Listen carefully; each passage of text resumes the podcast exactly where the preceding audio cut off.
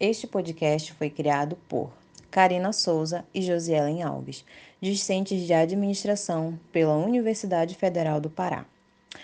O mesmo foi criado para a apresentação da disciplina Economia do Brasil. Projeto este onde iremos responder alguns questionamentos sobre o tema.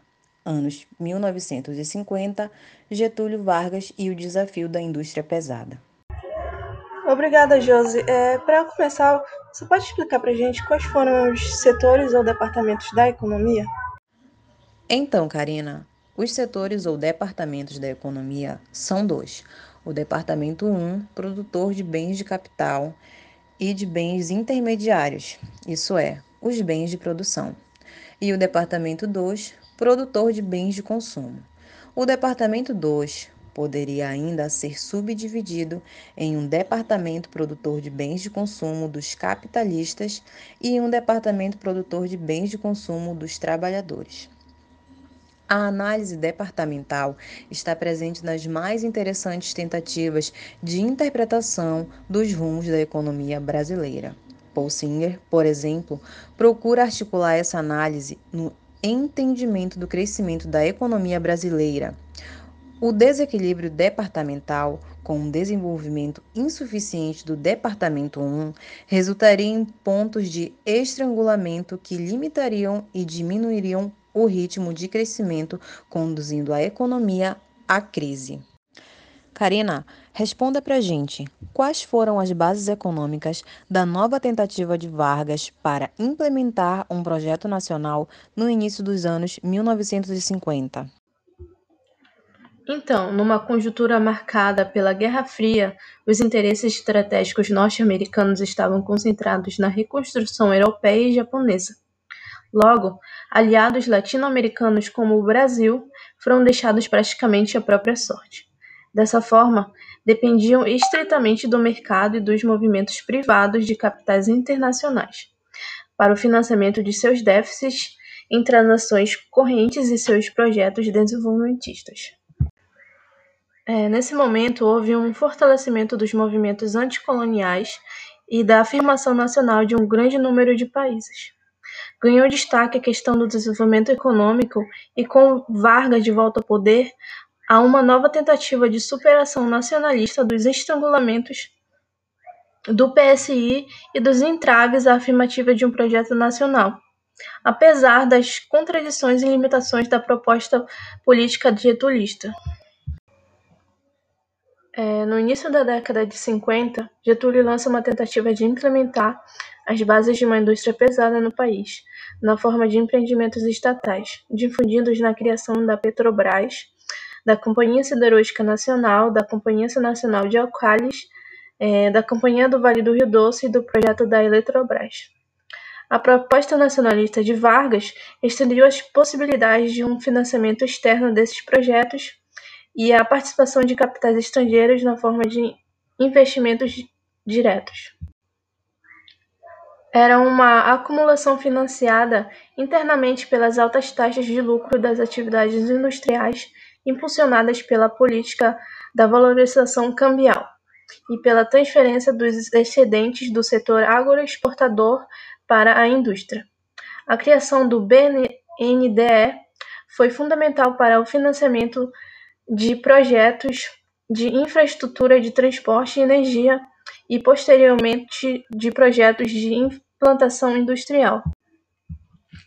É, em 1953, a Instrução 70 da SUMOC condicionou as importações aos interesses industriais, mediante o leilão é, de divisas com câmbios diferenciados conforme a essencialidade da importação.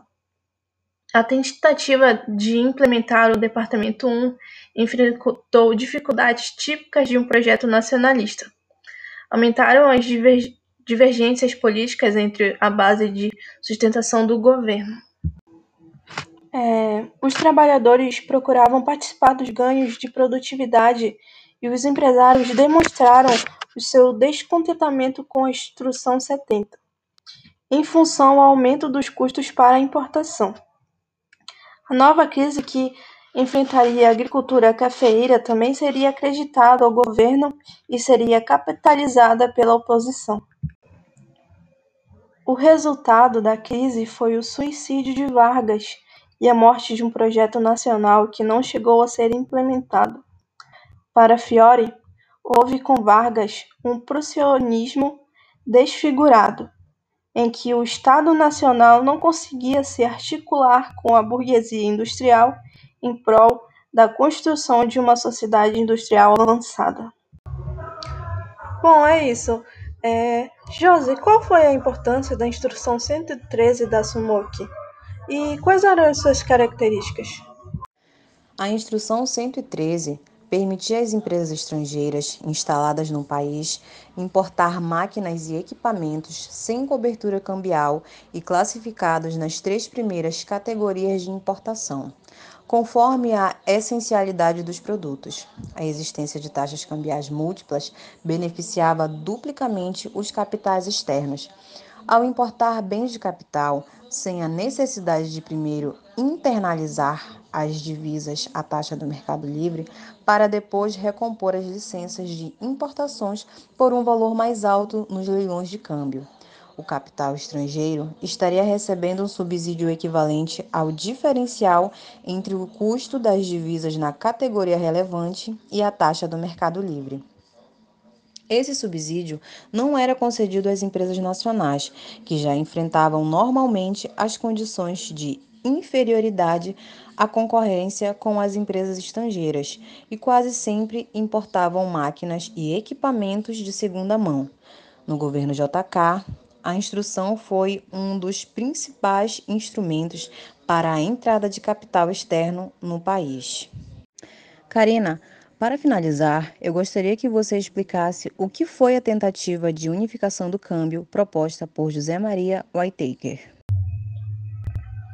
Whittaker encontrou no ministério uma gravíssima crise bancária resultante da política contracionista de Gilder. Imediatamente, a liquidez da economia foi restabelecida por um intermédio da ação do Banco do Brasil. Além disso, ele sugeriu uma profunda reforma cambial buscando unificar as dez taxas distintas de câmbio.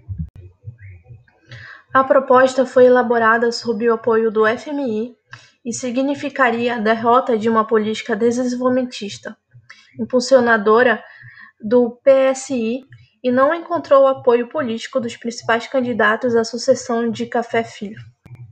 Com a falta de sustentação política da, para suas propostas, Will Tucker foi exonerado sem conseguir implementar sua reforma cambial nem defender os interesses da cafeicultura. Este podcast teve como texto base a quarta edição do livro Economia Brasileira do autor Antônio Corrêa de Lacerda, contando com os organizadores João Alildebrando Buck, José Márcio Rego, Rosa Maria Ângela Borges e Rosa Maria Marques, e também com a colaboração especial de Rodrigo Moreno Serra. Dessa forma, este podcast teve como objetivo expor os fatos históricos brasileiros guiados no livro.